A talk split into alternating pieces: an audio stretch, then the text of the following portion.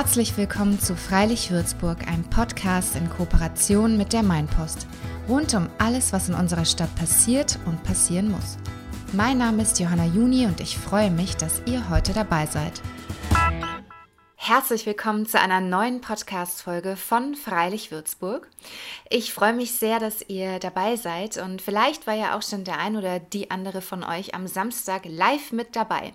Wir waren nämlich eingeladen beim Festungsflimmern Open Air Kino in Würzburg, eine Live-Podcast-Folge zu zelebrieren auf der Bühne. Es war fabelhaftes Wetter, es hat mir große Freude gemacht, ich hoffe euch auch. Und ähm, falls ihr es verpasst habt, könnt ihr jetzt eben die Folge nachhören. Es ist nämlich ein Live-Mitschnitt vom Festungsflimmern Podcast. Und es gibt ein ganz besonderes Thema. Nämlich dachte ich mir, da wir uns an einem besonderen Ort befunden haben, an der Festung, sei es endlich mal Zeit für ein historisches Thema. Wir hatten ja bis jetzt im Podcast ähm, sehr viele verschiedene Themen, aber noch kein historisches. Es ging um Gefühle, wie zum Beispiel Liebe. Es ging um Würzburger Originale, wie den Plakatierer Bernie. Es ging um Politisches, wie zum Beispiel um Fridays for Future.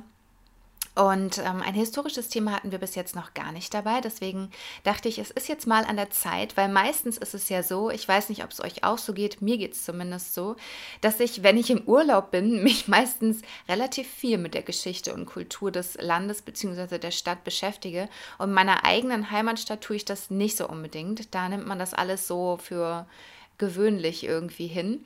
Und eigentlich ist das total spannend, sich damit mal auseinanderzusetzen, denn Würzburg war tatsächlich in der frühen Neuzeit eine Hochburg der Hexenverfolgung.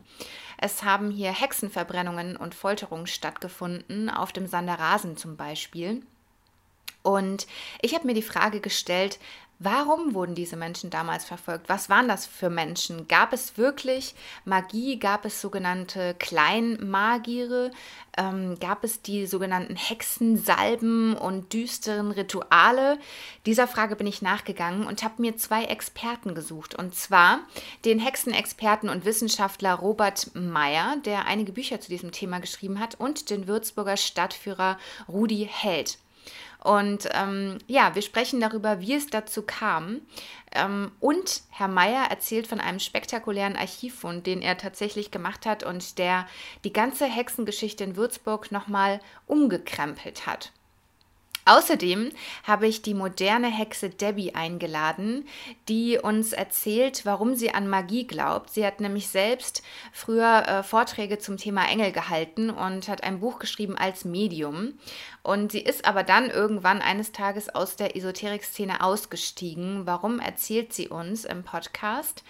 Und ich wünsche euch jetzt ganz viel Spaß beim Zuhören. Besonders schön ist es übrigens, dass Matze von der Band Widersacher aller Liedermacher, die hier ja beim Podcast immer den Anfangs- und Endsong spielen, ähm, der war mit auf der Bühne und ähm, wird einen Pausensong spielen und auch am Ende nochmal einen Song spielen, den ihr bisher noch nicht im Podcast gehört habt.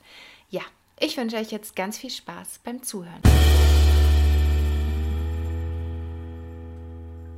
Dann starten wir doch mal mit äh, dir, Debbie. Stell dich doch bitte einmal vor. Debbie ist heute hier, ähm, unsere moderne Hexe. Und dann haben wir einmal einen Stadtführer, den Rudi Held, der sich gleich noch vorstellen wird, und einen Wissenschaftler, den Robert Meyer, der ein Experte zum Thema Hexenforschung ist. Debbie, fang doch mal bitte an. Okay, jetzt muss ich erstmal mein Herz runterbringen. Okay, dann fangen wir Nein, nein, nein ich fange an. okay, mein Name ist Debbie. Ähm, wir fragen lieber nicht, wo der, Herr, der, Name herkommt, sonst werde ich angegriffen, weil ich komme aus den Staaten. Äh, also, äh, ich bin Sängerin bei der Band Wolfsburg, also ich mache Rockmusik Musik, und äh, ich bin auch Künstlerin, ich male Bilder. Das ist das, von dem ich mich unterhalte, also ähm, finanziell und so weiter. Und das Wort moderne Hexe. Soll ich da schon was dazu sagen oder noch gar nichts? Einfach nur vorstellen. Das bin ich und ich bin ein sehr lustiges Kerlchen. Also für alle die, wenn ich hier sehr viel lache, ich glaube, das brauchen wir auch. Also, und jetzt der junge Mann neben mir. Ja, mein Name ist Rudi Held, bin Stadtführer in Würzburg, Stadthistoriker und ich habe das Vergnügen, äh, Besuchern und Würzburgern was zur Stadtgeschichte zu erzählen. Das ist mein Beruf. Und ich bin Robert Meyer, ich bin gelernter Archivar und ich arbeite an der Ausbildungsstätte der Deutschen Archivare in Marburg. Ich habe in den letzten sieben, acht Jahren ziemlich viel über Hexen in Würzburg geschrieben und dazu gibt es auch ein Buch, das heißt einfach Hexenprozesse in Würzburg. Vielen Dank. Dankeschön, dass ihr euch vorgestellt habt. Ähm, ich würde jetzt gleich mal mit den Fragen starten. Und zwar möchte ich so ein bisschen in die Geschichte eingehen. Das heißt, Würzburg war ja auch eine Hochburg, was die Hexenverfolgung anging in der frühen Neuzeit. Und ähm, hier wurden Hexen das kann, können Sie beide wahrscheinlich besser beschreiben, aber sowohl geköpft als auch verbrannt. Ähm, also in Würzburg hat da eine schreckliche Hexenverfolgung stattgefunden. Und wir wollen uns damit beschäftigen, warum Magie heute immer noch so eine Faszination mit sich bringt. Also jetzt nicht nur in Form von ähm, Harry Potter, krassen Bestsellern, Filmen und so weiter. Magie hat eine wahnsinnige Faszination auch heute noch auf uns. Und ich habe gelesen, dass sich heute in Deutschland etwa 10.000 Menschen tatsächlich als Hexe bezeichnen und sich auch treffen in Zirkeln und so weiter. Und deswegen würde ich jetzt erstmal dich, Debbie, fragen, ähm, ob es für dich, also vielleicht nochmal so ein bisschen zur Erklärung. Debbie ähm, habe ich kennengelernt vor, ich glaube, zwölf Jahren oder so. Dann haben wir uns lange nicht mehr gesehen. Wir haben uns aus den Augen verloren. Wir haben uns, glaube ich, zehn Jahre nicht gesehen. Und ich habe mich aber daran erinnert, dass sie damals ähm, Vorträge gehalten hat über Engel und ähm, dass sie auch ein Buch geschrieben hat, das sie gechannelt hat als Medium. Und ähm, habe sie deswegen gefragt, ob sie heute hier sein möchte. Jetzt würde ich meine erste Frage an dich richten, Debbie. Wann hast du denn angefangen, dich als Hexe zu begreifen? Gab es da irgendeinen besonderen Moment oder ein besonderes Erlebnis?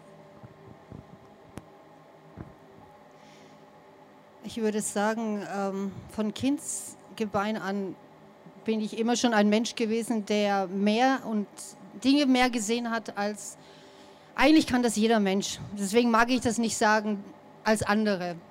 Dieses Wort beschränkt immer. Aber es ist so gewesen, dass ich eine hellsichtige Ader habe und ähm, das Wort Hexe mag ich nicht so sehr, wenn ich ehrlich bin weil es ein Wort ist, das leider negativ besetzt ist von der Geschichte her. Und ähm, gemerkt habe ich, wie gesagt, schon im jungen Alter, dass ich anders war. Und das hat sich dann immer mehr entwickelt. Und dann ist plötzlich im jungen Alter meine Mutter urplötzlich gestorben. Und mein Daddy, der war weit weg. Und ich, wir waren plötzlich vier Kinder alleine. Und dann bin ich ins Leben geschmissen worden, weil ich war ein Träumer, ein typischer Künstler. Und das Leben war für mich auf einmal bang aus. Ich war in der Realität und das war knallhart für mich. Und dann, ich war in dem Alter auch schon sehr wissend, dass ich wollte alles wissen in Bezug auf Magie, auf Mystik, über Quantenphysik, Metaphysik, alles. Ich wollte einfach begreifen, was bedeutet Leben, was bedeutet all das, was ich da gelesen habe über Hexen und über das, wie ich groß geworden bin in meiner Familie und wollte die Wahrheit, eigentlich für mich die Wahrheit. Und so bin ich da hingekommen durch meine Kindheit. Ja, sehr spannend. Ähm, ich würde jetzt mal die Frage an Herrn Held bzw. Herrn Meyer richten. Ähm, seit wann glauben denn Menschen an Hexen, beziehungsweise wann ist dieser Glaube entstanden? Wissen Sie das? Also so der Glaube an Magie, Hexentum, der magische Praktiken begleiten uns, soweit wir zurückblicken können. Ähm, Menschen haben sich immer gefragt, wie kommt es dazu, dass ein Gewitter entsteht und plötzlich äh, das eigene Haus brennt? Ist das, heute würden wir sagen, es ist Zufall. Und äh, wenn man heute zurückblickt, auch auf die Hexenverfolgungen, dann war ein ganz wesentliches Moment, sich von dem Glauben an Hexen zu distanzieren zu erkennen, dass bestimmte Naturereignisse einfach zufällig äh, im Rahmen von Naturgesetzen entstehen und nicht äh, Folge von magischen Praktiken sind. Und ich glaube, das begleitet die Menschheit seit äh, Anbeginn. Und soweit wir Historiker zurückschauen können, die, die, ersten Belege, die ersten schriftlichen Belege belegen schon, dass Magie immer Teil unseres Lebens war. Es ist eigentlich eher ungewöhnlich, dass wir heute in Europa so unmagisch leben. Das ist eigentlich für die Menschen historisch gesehen etwas ganz Neues. wenn das denn mal stimmt, dass wir so unmagisch äh, Wollte ich leben. jetzt auch gerade sagen. Äh, vielleicht als Ergänzung noch von der Wissenschaftsseite, also die Historiker sprechen ähm, mit der Magie, bin ich völlig ein, einverstanden, sehe ich ganz genauso.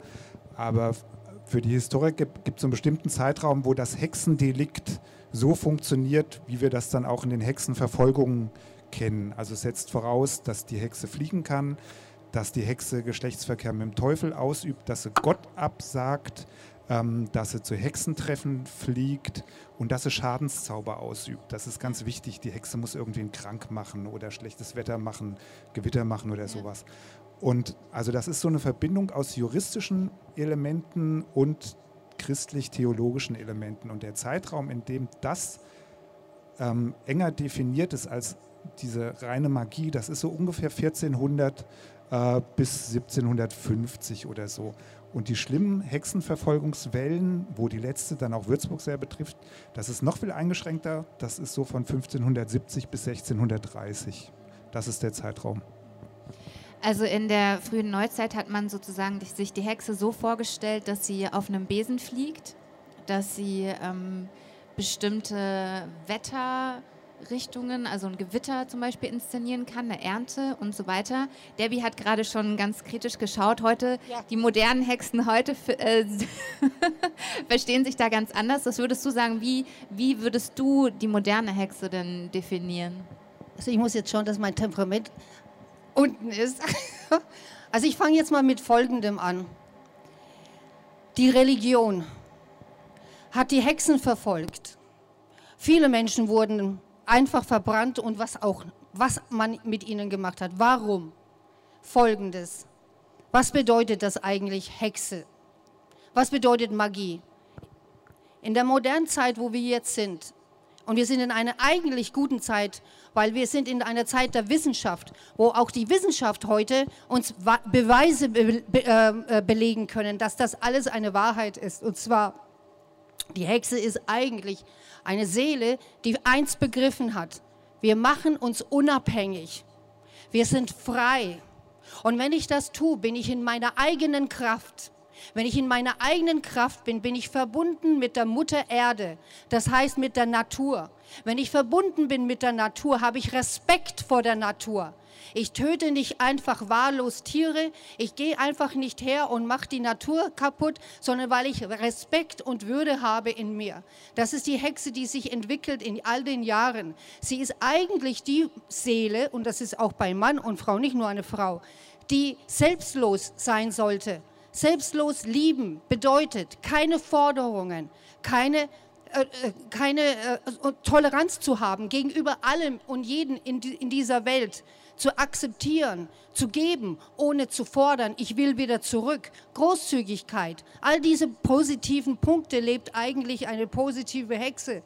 Und wenn wir das alles tun würden, was würde denn passieren? Wir wären eine Menschheit voller Freude, denn das ist eigentlich eine wahre Hexe. Sie lebt voller Freude, voller Schönheit. Sie lebt nicht voller Angst und ständig in Angst, denn sie weiß eins, alles ist Energie die Rituale, die damals früher gemacht waren, waren nichts anderes als eine Unterstützung. Im Grund genommen habe ich es als Mensch selbst geschaffen und die Wissenschaft hat es belegt, dass meine Gedanken, meine Gefühle Realität ist. Es ist Energie, es erschafft. Wir haben alles erschaffen in der Vergangenheit und jetzt. Wie ich denke, wie ich fühle. Ich kann euch einen Beweis geben. Wenn ihr am Tag morgens aufwacht und wacht schon mit dem Segengefühl auf, ich liebe das Leben und das Beste passiert jetzt, dann seid ihr im das Gesetz der Anziehung. Denn das ist wissenschaftlich in der Metaphysik, in der Quantenphysik bewiesen worden, dass das funktioniert. Und wenn ich nämlich dann diesen Gedanken kontinuierlich habe, und das tut die Hexe. Sie hat gelernt zu affirmieren. Sie hat gelernt, ihre Gedanken positiv zu steuern und nicht mehr sich von irgendwas von außen Angst zu machen. Und das hat die Religion Angst gemacht, der Kirche, weil wenn wir Menschen haben, die selbstständig sind, dann können wir sie nicht führen. Dann führen sie sich nämlich selber. So ist es nämlich mit der ganzen Magie. Die Magie, das bin ich. Ich erschaffe durch das, was ich tue. Und das ist das, was Magie bedeutet. Nichts mit Ritualen, auf den Hexenbesen rumgehen und bla bla bla. Das ist einfach ein Bullshit.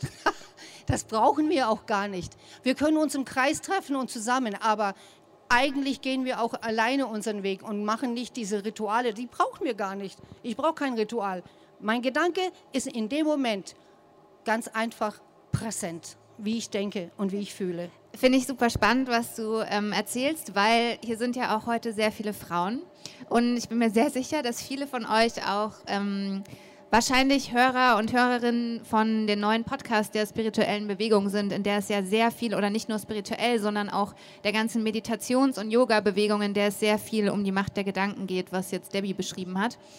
Ähm, das Bild der Hexen früher, in der frühen Neuzeit, war ein ganz anderes. Und ähm, da würde ich jetzt gerne nochmal drauf eingehen, weil ich habe gelesen, ähm, korrigieren Sie mich, wenn ich falsch bin, dass in der Hexenverfolgung in Europa 50.000 Menschen insgesamt ähm, gestorben sind oder der zum Opfer gefallen sind. Und ähm, dass es in der Neuzeit verschiedene Faktoren gab, die auch dazu geführt haben, dass man Schuldige gesucht hat. Da würde ich jetzt gerne nochmal drauf eingehen. Ähm, was ist denn da genau passiert? Wer von Ihnen beiden möchte denn darauf mal antworten? fange ich vielleicht einfach mal an. Also man sucht Schuldigen, die Hexen können das Wetter machen. Ähm, die Forschung kann heute ziemlich gut zeigen, dass die Verfolgungswellen, also viele Prozesse äh, gibt es nach schlimmen Wetterereignissen. Also bei uns hier die schlimmste Verfolgungswelle in Würzburg ist 1627, 1626 gab es ganz starke Fröste im Mai. Das heißt in Franken immer kein Wein. Das heißt den Leuten geht es schlecht. Äh, wir sind im Dreißigjährigen Krieg, wir haben Einquartierungen. 1628 hat sich das Ganze wiederholt. Ähm, und dann suchen die, die Bevölkerung sucht Schuldigen für dieses Unglück, was sie sich nicht erklären kann und kommt dann auf die Hexen. Also es gibt bei uns tatsächlich ähm, Gewitter, die ziehen einmal übers Land, die ziehen von da nach da. Äh, wenn das im Frühjahr ist, äh, sind die Blüten weg, im Herbst ist die Ernte weg und am nächsten Morgen in den Dörfern, in, aus jedem Dorf, ähm, rennen die Leute zu ihren Obrigkeiten, zu den Gerichten und haben die Hexen mit und sagen, die war das, wir haben die gesehen.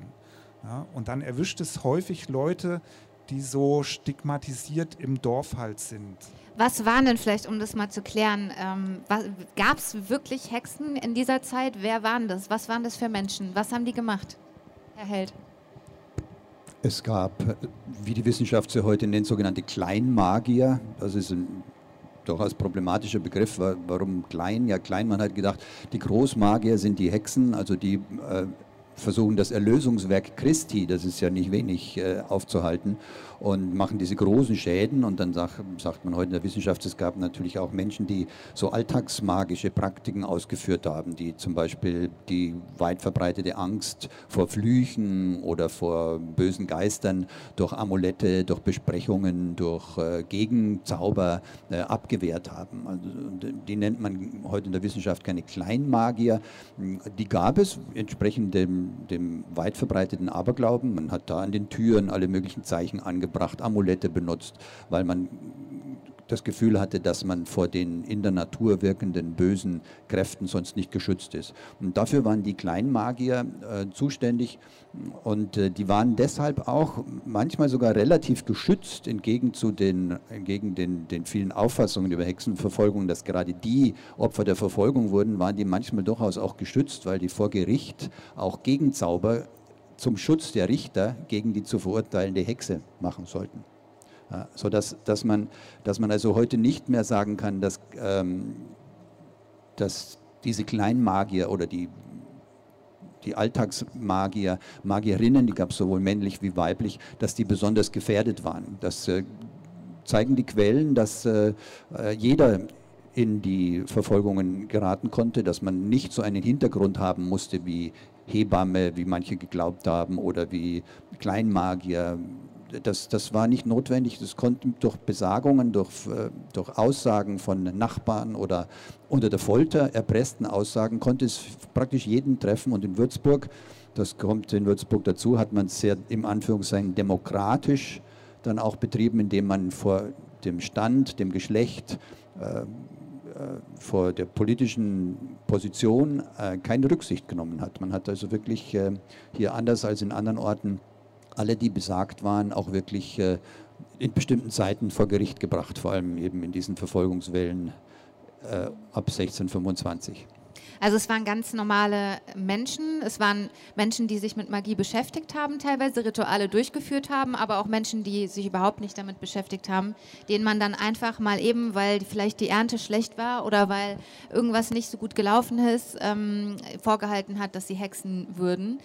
Mm, ich habe gelesen, dass es auf dem Marktplatz, als die Tiefgarage gebaut wurde, dass man da unten quasi unter der Erde Reste von Scheiterhaufen gefunden hat und ähm, damit quasi belegen konnte, dass dort Hexen verbrannt wurden. Ja. Ja, das habe ich heute auch gerade nochmal äh, gelesen. Ähm, das ist aber mit Sicherheit Quatsch. Okay. Also ich habe irgendwann auch mal das Gutachten vom Landesdenkmalamt dazu gelesen. Also man hat da Brandspuren gefunden ähm, im Zuge der Aushebearbeiten für die Tiefgarage. Aber in dem Gutachten steht, wenn ich mich richtig erinnere, drin, dass das ein flächiger Brand war, also nicht einzelne Stellen. Die führen das, glaube ich, sogar an das Pogrom ähm, gegen dieses jüdische Viertel da äh, zurück, was ja komplett abgebrannt wurde im 14. Jahrhundert. Anderes Argument, der Hinrichtungsort ähm, in Würzburg ist der Sander Rasen, also da, tatsächlich da, wo heute der Sportplatz ist. Und kein Mensch hätte in einer Stadt, die ähm, überwiegend aus Holz gebaut ist, mittendrin Scheiterhaufen errichtet. Ne? Man brennt, hätte sich, das Risiko, dass man sich selber abbrennt, wäre einfach viel zu groß gewesen. Also vielleicht hört ja derjenige, der das bei Wikipedia reingesetzt hat, äh, vielleicht hört er ja diesen Podcast, der soll sich mal bei mir melden, dann kann man das mal, mal angucken, wo das herkommt. Also ich bin mir sicher, am Marktplatz standen keine Scheiterhaufen. Also die waren auf dem Sanderrasen. Ja. Und was ist mit dem Hexenbruch? Der Hexenbruch in Höchberg heißt einfach so, ähm, da hat man schon nicht mehr am Sanderrasen hingerichtet, da hatte man schon eine andere Nutzung irgendwann. Im 18. Jahrhundert gibt es ja kaum noch Hexenprozesse, schon äh, in der zweiten Hälfte des 17. eigentlich gar nicht mehr. Äh, und ich, soweit ich weiß, ist der einfach danach benannt, dass die Renata Singer da verbrannt worden ist. Ne? Ja, äh, es gab eigentlich nur eine belegte Verbrennung im Hexenbruch und das war die letzte Würzburger äh, Frau, die als Hexe verbrannt wurde, äh, Renata Maria Singer. Das war 1748, da stand die Residenz schon. Und ähm, von ihr weiß man, dass sie auf der mittleren Bastion Richtung Höchberg geköpft wurde. Das heißt, da hinten, wo der Parkplatz ist, ne, die meisten kennen das hier oben da hinterm Parkplatz, wo die Weinberge dann beginnen Richtung Höchberg, da wurde sie geköpft und dann ähm, im Hexenbruch, es war einfach ein Steinbruch in der Nähe. Man wollte halt das Feuer möglichst weit weg haben von der Festung und in einem Steinbruch, da kann man ein schönes Feuer machen. Und da hat man, außerdem war es nahe zu ihrem Wohnort nach Zell, denn sie kam ja vom Kloster Unterzell. Und sie, das, man sollte den Rauch da durchaus da unten sehen, falls da noch ein paar von ihr inspirierte Hexen in Unterzell da wohnen. Man hat dann sogar das grausige, die grausige Idee gehabt, ihren Kopf äh, auf einer Stange Richtung Zell aufzustellen, damit man das von Zell theoretisch auch hätte sehen können. Unangenehm, ja.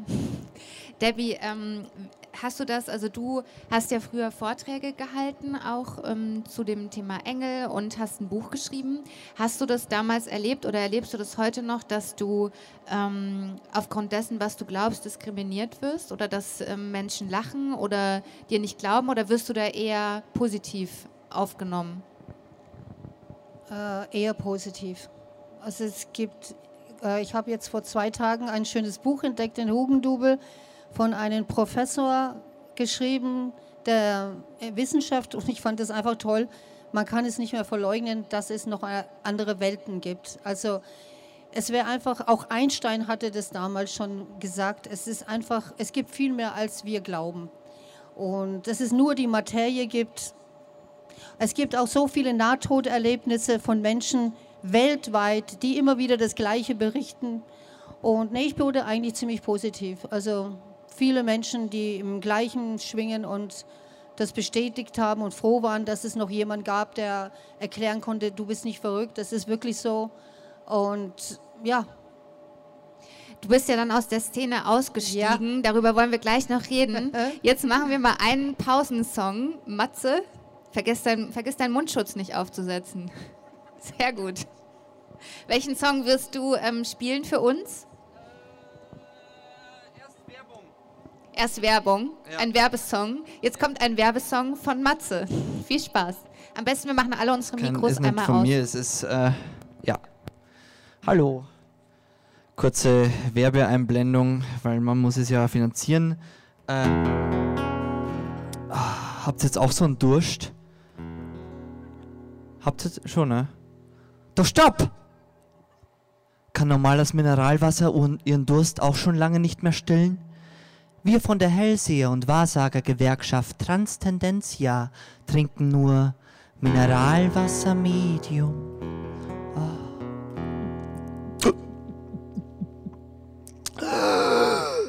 Mein Ur, Ur, Ur, Ur, Ur, Ur, Urgroßvater empfiehlt Mineralwasser Medium. Trinken Sie noch heute Mineralwasser Medium. Wow, das schmeckt echt Medium. Ja, das war eine kurze Werbeeinblendung. Passend zum Thema, dachte ich mir. Ähm, wegen, nee, da muss man für Werbung muss man nicht klatschen, denn äh, ich weiß nicht, ob Sie zum Beispiel daheim vom Fernseher sitzen, äh, irgendwie Pro 7 oder Sat 1 oder sowas schauen und dann klatschen Sie einfach nach der Werbung. Sicher nicht. Äh, dieses Lied heißt Ich sah dich am Mainufer stehen. Es ist ein äh, lokaler Hit, Gassenhauer. Noch nicht, aber bald.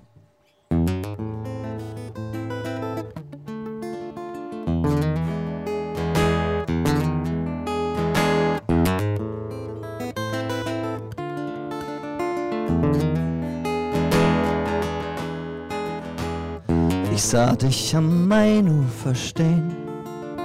Du hast mich nicht gesehen, ich wollte nicht zu dir gehen, doch ich blickte dich lange noch an. Und der Fluss floss und floss an uns stetig entlang.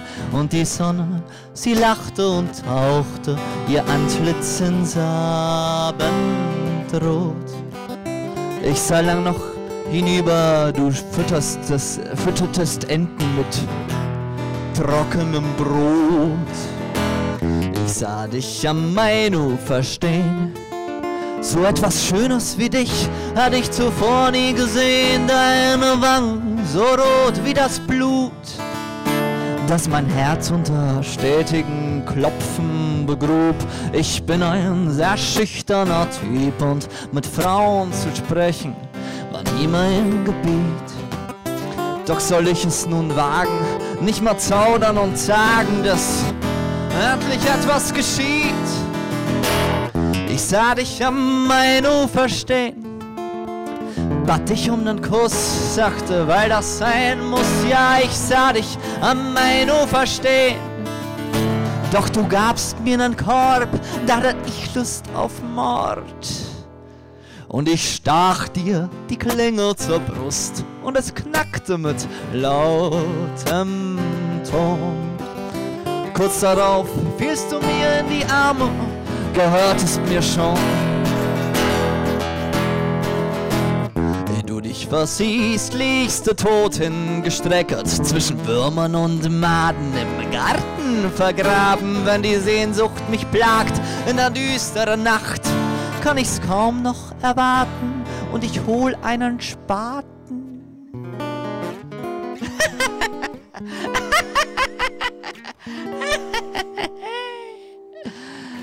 Und ich grabe mich zu dir hinab mit Bedacht, bis ich dich endlich spür.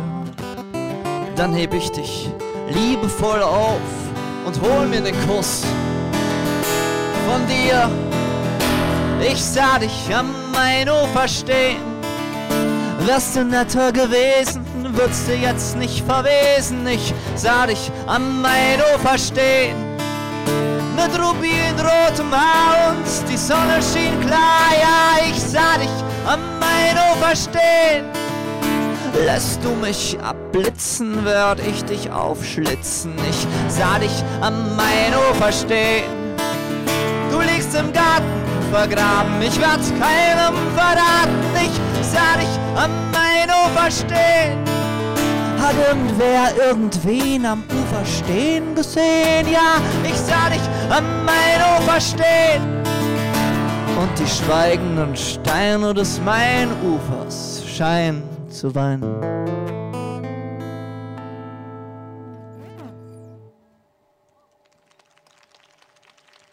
Dankeschön. Vielen Dank, Matze, für diesen fabelhaften, auch ein bisschen gruseligen Song. ähm, Debbie, ich würde gerne noch mal jetzt an der Stelle weitermachen, wo wir gerade vor der Werbepause aufgehört haben. Und zwar die ähm, spirituelle Szene in Deutschland boomt ja seit einigen Jahren ähm, extrem nochmal. Oder es hat sehr stark zugenommen, jedenfalls mein Eindruck. Es gibt wahnsinnig viele Coaches, es gibt unfassbar viele Energieheiler und so weiter, die ihr Geld damit verdienen. Und ähm, Debbie, du bist, ähm, ich weiß nicht genau wann, aber du bist ausgestiegen. Erzähl doch mal, warum oder was, was hat dich dazu bewogen? Ähm, ich sage einfach jetzt die Wahrheit und ich hoffe nicht, dass ich irgendjemand hier verletze damit. Aber es ist halt jetzt meine Wahrheit, meine Welt. Ich habe über zehn Jahre Vorträge gehalten in Österreich, in den Staaten und in Deutschland und bin mit sehr vielen Menschen zusammengekommen im spirituellen Bereich. Der ist gewachsen und gewachsen und dann konnte ich nicht mehr. Als folgendes Beispiel, es wurde immer, ich, ich habe gemerkt, es wurde immer, es ging immer mehr in die Richtung Geld verdienen, horten, Menschen das Geld aus den Taschen zu ziehen. Zum Punkt Heilung es tut mir leid, aber wir brauchen nicht Geld zu verlangen, wenn ich jemand heile. Das ist ein Witz, tut mir leid. Weil das könnt, da müsste ich eine Stunde euch das erklären, warum. Und in der Esoterikwelt wird einfach übertrieben. Es wird benutzt, tut mir leid, um das zu sagen. Es ist nicht die Wahrheit. Das ist nicht die Wahrheit. Die Wahrheit ist, dass wir eigentlich nur aufwachen sollten und jeder für sich selbstständig sein Leben zu leben und zwar das in hundertprozentig guten Gefecht. Ich selber mache regelmäßig meine Meditation und Meditation bedeutet auch nicht, dass ich zu einem Kurs gehen muss und viel Geld ausgeben muss, um das zu lernen. Das ist einfach eine Sache, die kann ich selber lernen. Und es geht einfach nur darum, dass wir selbst aktiv sind, dass wir die Dinge tun, die wir tun sollten, ein bewusstes Leben zu führen in absoluten Respekt und Liebe und nicht durchdrehen und das alles über, in einer übertriebenen Maße. Und das war mir zu viel. Ich konnte einfach nicht mehr. Und darum habe ich aufgehört. Ich habe gesagt, ich will einfach, ja, das ist der Grund. Du hast mir erzählt, dass du jetzt dein, also deine Kräfte, wie du sagst, in die ähm, Musik steckst ja. oder deine Energie in ja. die Musik und in die Kunst steckst. Ja. Ich würde jetzt nochmal auf die Geschichte in ähm, Würzburg zu sprechen kommen. Und zwar ähm, gibt es hier die Geschichte, die sich sehr lange gehalten hat, dass Julius Echter dafür verantwortlich war, dass so viele Hexen in Würzburg verbrannt und verfolgt wurden, beziehungsweise die Kirche, was du, Debbie, vorhin schon angesprochen hattest. Und da hat ähm, Herr Meier eine Entdeckung gemacht, vor, ich glaube, sechs Jahren war es, einen Archivfund und ähm, der hat das ganze Bild auf die Geschichte verändert. Erzählen Sie doch mal, wie das war. Das war für mich ein magischer Moment. Ja, ist schön. weil ich äh, im Archiv eine Kiste aufgemacht habe oder Kisten aufgemacht habe, wo man nicht wusste, was drin ist.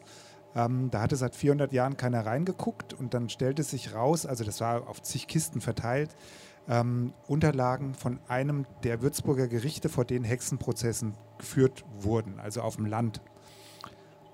Und das war deswegen ganz toll, weil die ganzen Unterlagen von diesen, äh, von diesen Gerichten sind eigentlich weg. Die sind nicht mehr da. Also man darf sich das nicht zu großartig vorstellen. Die haben, wir sind da 1610, 1615 rum, die haben da nicht großartig Akten geführt, aber die haben so Korrespondenzen gesammelt. Und bei den Korrespondenzen konnte man dann wunderschön sehen, was wollten die Gemeinden von dem Gericht, was wollten die Angehörigen von dem Gericht, was wollte das Gericht und was wollte die Würzburger Kanzlei, insbesondere Julius Echter. Und ich habe ja selber auch immer geglaubt, ähm, dass Julius Echter Hexenprozesse ähm, betrieben hat. Und das Bild, was sich daher gab, war eben ganz, ganz anders. und seitdem habe ich versucht, möglichst alle Quellen einzusehen. Das ist alles ziemlich kompliziert, aber ich denke schon, dass das Bild sich einfach gewandelt hat. Also bitte merken, Julius Echter war kein aktiver Hexen, Hexenverfolger.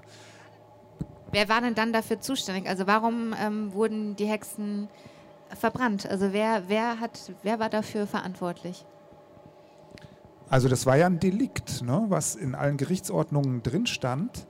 Ähm, und also in den, in den Echterprozessen in, in Remlingen, da ist das so, äh, ich vereinfache jetzt mal so, mal so ein bisschen. Also es geht mal wieder so ein Gewitter durch oder Leute melden sich freiwillig. Kinder melden sich, ich kann hexen oder ich habe den Teufel gesehen oder meine Tante hat den Teufel zu Besuch. Solche Sachen gibt es. Ähm, und dann fängt das Gericht an zu untersuchen, berichtet das nach Würzburg und Würzburg sagt dann, äh, lasst die frei, foltert die. Großes Problem in der Zeit, Folter war erlaubt. Ne, und wenn man Folter anordnet, dann, dann hat man ein Geständnis. Ähm, also das Gericht berichtet nach Würzburg und Würzburg, Julius Echte, entscheidet, wie äh, es weitergeht. Und anders als man meinen würde, man würde ja immer denken, die Leute aus den Dörfern, die Verwandten, die wenden sich dann ans Gericht und sagen, lass, lass die frei. Der Normalfall ist genau andersrum. Also das ist ganz fürchterlich. Ne? Dann kommen die Eingaben aus den Gemeinden, das Kind kann hexen und schickt das bloß nicht nach Hause, weil das verdirbt uns dann die ganzen anderen Kinder. Dann bringt es denen auch das, ähm, das, das Hexen bei. Ja? Nichtsdestotrotz, es ist ein Delikt und wenn diese fünf schweren ähm, Indizien, die ich vorhin ja kurz genannt habe, wenn die erfüllt sind, dann folgt das Urteil. Und wie beim Gerichtsverfahren halt üblich, wenn man eine bestimmte Beweislage hat, wenn man das Geständnis hat und sei es unter der Folter, dann ähm, wird eben das, Tod, wird das Todesurteil gefällt. Das gab es bei Echter natürlich auch. Also es gab auch in der Echterzeit ähm, so an die, ich schätze so an die 200, ähm, 200 Hinrichtungen nach Hexenprozesse, Hexenprozesse. Das ist aber weniger, als man früher, früher glaubte. Also das ist immer schwierig, das zu formulieren. Ne? Ich will da ja auch nichts relativieren oder so. Aber also der entscheidende Punkt ist, es gibt in der Echterzeit nichts, äh, wo Julius Echter selber sagt, äh, fangt so viele Hexen, wie ihr kriegen könnt. Und so hat man das früher immer dargestellt. Er hat es auch nicht unterbunden, ne? muss man auch sagen. Er war der Chef, er war der Landesherr, er hätte auch sagen können, wir führen keine Hexenprozesse, das hat er auch nicht, nicht gemacht. Aber er war nicht aktiver Befürworter. So. Okay. Wann hat man denn aufgehört, Hexen zu verfolgen, Herr Held? Das war örtlich sehr unterschiedlich. Ähm, einen großen Einfluss spielten Bücher, wie zum Beispiel von Friedrich Spee, einem Jesuitenpater. Cautio Criminalis hieß das Buch, das ist, glaube ich, 1632 erschienen oder so um die Zeit. Und ähm, der, das war ein ein sehr nachdenklicher Mensch, nachdenklicher als viele seiner Zeitgenossen. Er war nicht der einzige Autor, der so etwas schrieb, aber der einflussreichste. Und Cautio Criminalis kann man so viel wie Vorsicht in Verbrechensfragen oder so übersetzen. Ähm, er mahnt einfach zur Vorsicht, was die Folter betrifft. Und er macht sich Gedanken darüber, was passiert, wenn man jetzt, äh, er schreibt das in seinem Text so schön, ja, packt doch mal die ganzen Prälaten und Bischöfe und die ganzen Mönche und legt sie auf der Folter. Ne? Macht nur lang genug weiter, dann werden die alles gestehen. Und äh, legt dann, dann am Ende lege ich mich auf die Folter und dann euch und am Ende sind wir alle Hexer. Ähm, er sagt also, die Folter ist eine der wesentlichen äh, Momente, die dazu führt, dass äh, immer wieder neue Besagungen äh, entstehen, denn jeder musste auf, auf der Folterbank drei andere, je nach Strafprozessordnung, drei andere besagen, das heißt andere Hexen nennen, man wollte ja die anderen auch erwischen, nicht nur den einen. Und er war dann derjenige, der sagte, wenn wir so weitermachen, dann sind wir am Ende alle Hexer. Und das hat durchaus Einfluss gehabt. Äh, und dann begann so ab 1630, spielte natürlich auch der Dreißigjährige Krieg eine Rolle, äh, begann ein, ein, ja, man kann sagen, eine Art Rückgang der Prozesse, der aber nicht endgültig war, der auch von Ort zu Ort sehr unterschiedlich war. In Würzburg war ab 1630 erstmal Schluss, soweit ich es weiß, wobei Herr Mayer ist da der Spezialist dafür. Und äh, erst dann mit Renata Maria Singer nochmal ein Einzelfall 1748. Und damit war dann in Würzburg zu Ende. Aber es, es gab auch im 18. Jahrhundert noch nach dem, der, dem Fall der Renata Maria in Würzburg noch äh, Hexenprozesse wir wissen von Kempten, Kaufbeuern, wir wissen von, ähm, von weiteren Verfolgungen an der Ostsee, ähm, in der Schweiz teilweise auch. Aber man kann im Grunde sagen, in Europa ist seit 1800 etwa Schluss. Wir haben im Vorgespräch, ähm, haben Sie mir ja erzählt, dass, oder mich auf den Gedanken gebracht, dass Verschwörungstheorien und so das Anprangern von einzelnen Gruppen, dass das heute ja auch wieder hochaktuell ist. Ähm, da würde ich jetzt gerne nochmal drüber sprechen. Und ähm, was sind da so Ihre Gedanken dazu? Wenn man versucht, sich so ein psychologisches Bild zu machen von den, den Abläufen, dann fällt schon auf, dass ähm, zwei Momente ganz wesentlich waren, um die Hexenverfolgungen in, im Gang zu halten. Und das eine ähm, ist äh, die, die Vorstellung, dass ähm, allein ein, eine Aussage jemanden schon sehr nah an einen Verdacht rückt. Die, wie, Sie, wie Robert Meyer herausgefunden hat, haben ja die Gerichtsinstanzen immer versucht, nach Beweisen zu verlangen. Na, Sachbeweise. Ja, Julius Echter wollte ja immer irgendwelche Sachbeweise, einen Topf mit Hexensalbe oder irgendwas. Und wenn nur Aussagen da waren, dann war man sich unsicher. Im, in der Bevölkerung war aber die Aussage allein schon Beweis genug, um jemanden zu foltern. Das heißt, jemand kam ganz schlecht äh, da wieder heraus. Heute würde man sagen, im amerikanischen Bereich nennt man das heute, wenn Menschen nur aufgrund von Aussagen äh, äh, schon als schuldig gelten, äh, guilty when accused. Ja, also es reicht schon die Anschuldigung und das kennen wir heute in verschiedenen Zusammenhängen auch, dass allein eine Aussage schon jemanden in eine Aura bringt, die er überhaupt nicht wieder los wird. Ähm, und äh, das geht heute dann nicht mehr über Hexenzeitungen wie vor ein paar hundert Jahren, sondern eben über Twitter. Und wenn dann da Twitter jemand. ist die neue Hexenzeitung. Die neue Hexenzeitung Twitter.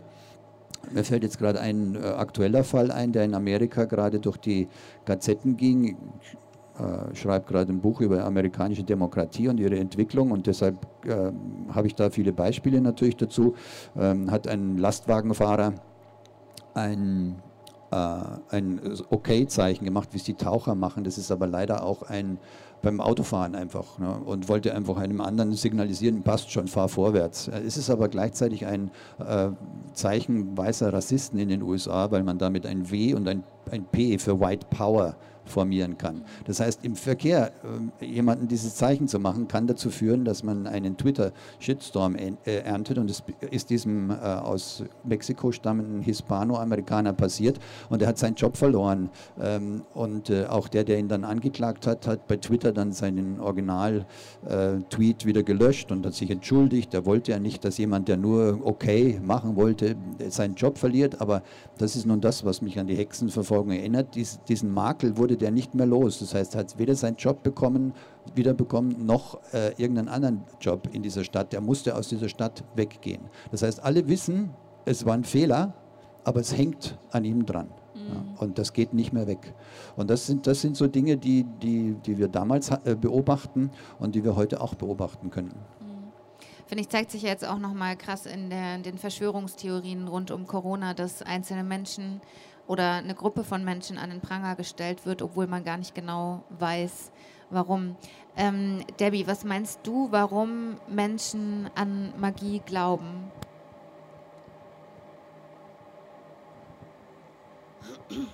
Warum Menschen an Magie glauben? Ich meine, die Magie ist ja eine Realität. Der, wie soll ich das sagen? Der Glaube Sagen wir mal, fangen wir mal so an. Der Glaube ist etwas sehr Wichtiges. Denn der Glaube hilft uns, unseren Weg stark zu gehen. Aber wir sollten uns für einen Glauben entscheiden, der uns behilflich ist, in dem positiven Bereich zu gehen. Und wie gesagt, es gibt verschiedene Arten. Und die eine Art, nennen wir sie mal die schwarze Magie, nennen wir die andere weiße Magie. Wobei das schon wieder eine Trennung ist. Und eigentlich sollte gar keine Trennung herrschen, denn alles ist eigentlich eine Einheit. Und wir sollten einfach nur aufwachen. Der Mensch braucht einen Halt. Ja? Es ist wie mit Kindern, die brauchen ja auch einen Halt. Und dieser Halt gibt uns einfach, den, dass wir unseren Weg gehen. Und jeder Mensch hat irgendwo einen Glauben, egal welchen. Nur sollten wir halt, ich denke, wir gehen jetzt in eine Richtung, wo wir langsam immer mehr aufwachen und merken, dass da mehr gibt als nur das, was uns immer erzählt worden ist, dass es alles Humbug ist, dass wir aber jetzt aufräumen müssen. Wir müssen Klarheit schaffen. Wir müssen schauen, wie was ist eigentlich Realität. Und durch die Wissenschaft, ich kann nur immer sagen, die Wissenschaft hilft mir persönlich, die Dinge zu verstehen. Man hat einfach herausgefunden, dass alles Schwingung ist. Das Wort als Beispiel. Ich kann sagen, ich liebe dich. Und dann kommt es wichtig, wie fühle ich das? Sage ich das wirklich aus tiefstem Herzen, ich liebe dich? Oder sage ich das einfach nur mit einem gleichgültigen Klang? Und das ist nämlich das, was eine Wirkung hat wie ich die Dinge sage, das wie ich im Leben agiere, wie ich im Leben lebe, wie ich im Leben meine Dinge tue. Und durch den Glauben, also mir hilft mein Glaube, dass ich an eine höhere Existenz glaube. Da nennen wir es jetzt mal nicht Gott, weil Gott wurde leider verschmutzt durch die ganze Religion und ein Chaos erschaffen, der uns einfach durcheinander bringt. Aber ich nenne es jetzt einfach mal eine höhere schöpferische Kraft. Wenn ich daran glaube, dass ich daran glaube, dass es eine bedingungslose Liebe gibt und dass es wichtig ist, dass wir positiv sind und dass wir nicht negativ sind, was hat denn das alles gebracht, dieses ganze Negative? Also für dich ist Magie quasi eine Art von Glaube, ja. der dir hilft und der dich bestärkt. Ja. Ähm, Herr Mayer, was glauben Sie, warum Menschen vor allem heute auch wieder so sehr an Magie und Spiritualität glauben oder nach wie vor durch alle Zeit eigentlich dieser Glaube da ist? Wie erklären Sie sich das? Ja, historisch könnte man vielleicht sagen, dass im, 18. Jahrhundert Glaube an die Vernunft, ne, Glaube an, man kann alles rational erklären. Und da sind wir aber jetzt nach der Moderne doch irgendwie auch schon wieder ganz schön weit weg. Ne? Wir spüren ja irgendwie alle, dass es viel gibt, äh, was halt schwer zu erklären ist. Ne? Ich finde es ja auch interessant, das, was die Debbie sagt, da ist ja manches, sind ja auch einfach das, das unterscheidet sich gar nicht groß von christlichen Vorstellungen, was du, was du da so sagst. Das ist ja auch ganz, ganz interessant. Vielleicht nochmal zurück zu den, zu den Hexen, bei denen in der frühen Neuzeit, wenn ich jetzt die Hexe habe, die sozusagen die Schuld auf sich zieht, wenn ich einen Schlaganfall habe oder sowas, dann habe ich natürlich auch plötzlich eine Erklärung für was, wo ich sonst gar nicht mit umgehen kann. Ne? Also die, wie mit den Hexenverfahren, worden ist damals, ist auch so eine Warnung vor äh, so einfachen Erklärungen. Ne? Es hat ja nicht gestimmt, wie wir heute wissen. Aber damals haben die Leute geglaubt, dass wenn man die Hexen nur aus dem Verkehr zieht, dann ist das Üble nicht mehr da. Danke dir. Möchte ähm, von Ihnen beiden noch jemand was zum Abschluss sagen? Kopfschütteln. Ja, vielen Dank. Es hat mir großen Spaß gemacht, mit euch zu diskutieren, mit Ihnen zu diskutieren. Und ähm, wir kriegen jetzt noch einen wundervollen Song von Matze zum Abschluss zu hören. Und dann dürft ihr, könnt ihr gerne die Podcast-Folge am Mittwoch nachhören oder auch mal in die anderen Podcast-Folgen reinhören, in denen es um ganz andere Themen rund um Würzburg geht. Und ich wünsche euch vor allem noch ganz viel Freude beim Film Little Women und verabschiede mich für heute. Viel Spaß noch mit Matze von Widersacher aller Liedermacher. Ja, vielen Dank nochmal an alle Gäste, die dabei waren. Besonderen Dank natürlich auch nochmal an den Veranstalter vom Festungsflimmern und an Matze für seine fabelhafte Musik. Ich hoffe, ihr hattet Freude beim Zuhören und äh, könnt euch jetzt oder konntet euch ein eigenes Bild über die Hexenverfolgung und die Hexen in, in Würzburg machen. Wenn ihr mit uns über diese Folge diskutieren möchtet, könnt ihr das natürlich sehr gerne tun. Wir freuen uns immer über Nachrichten. Unter @freilichwürzburg bei Instagram oder bei Facebook gibt es immer einen Post zu der aktuellen Folge. Da könnt ihr gerne drunter schreiben. Oder natürlich auch mir gerne eine Nachricht schicken unter @johannajuni. Ich wünsche euch jetzt auf jeden Fall eine wundervolle Restwoche. Wie immer gilt es, wenn ihr Ideen habt für Folgen, wenn ihr Menschen kennt, von denen ihr denkt, sie müssen unbedingt mal in einen Podcast äh, kommen, dann meldet euch auch gerne bei mir. Und wir freuen uns natürlich wie immer über eine Bewertung bei iTunes. Ähm, ja, das war es jetzt von meiner Seite. Ich freue mich schon auf die nächste Folge. Bis dahin, eure Johanna.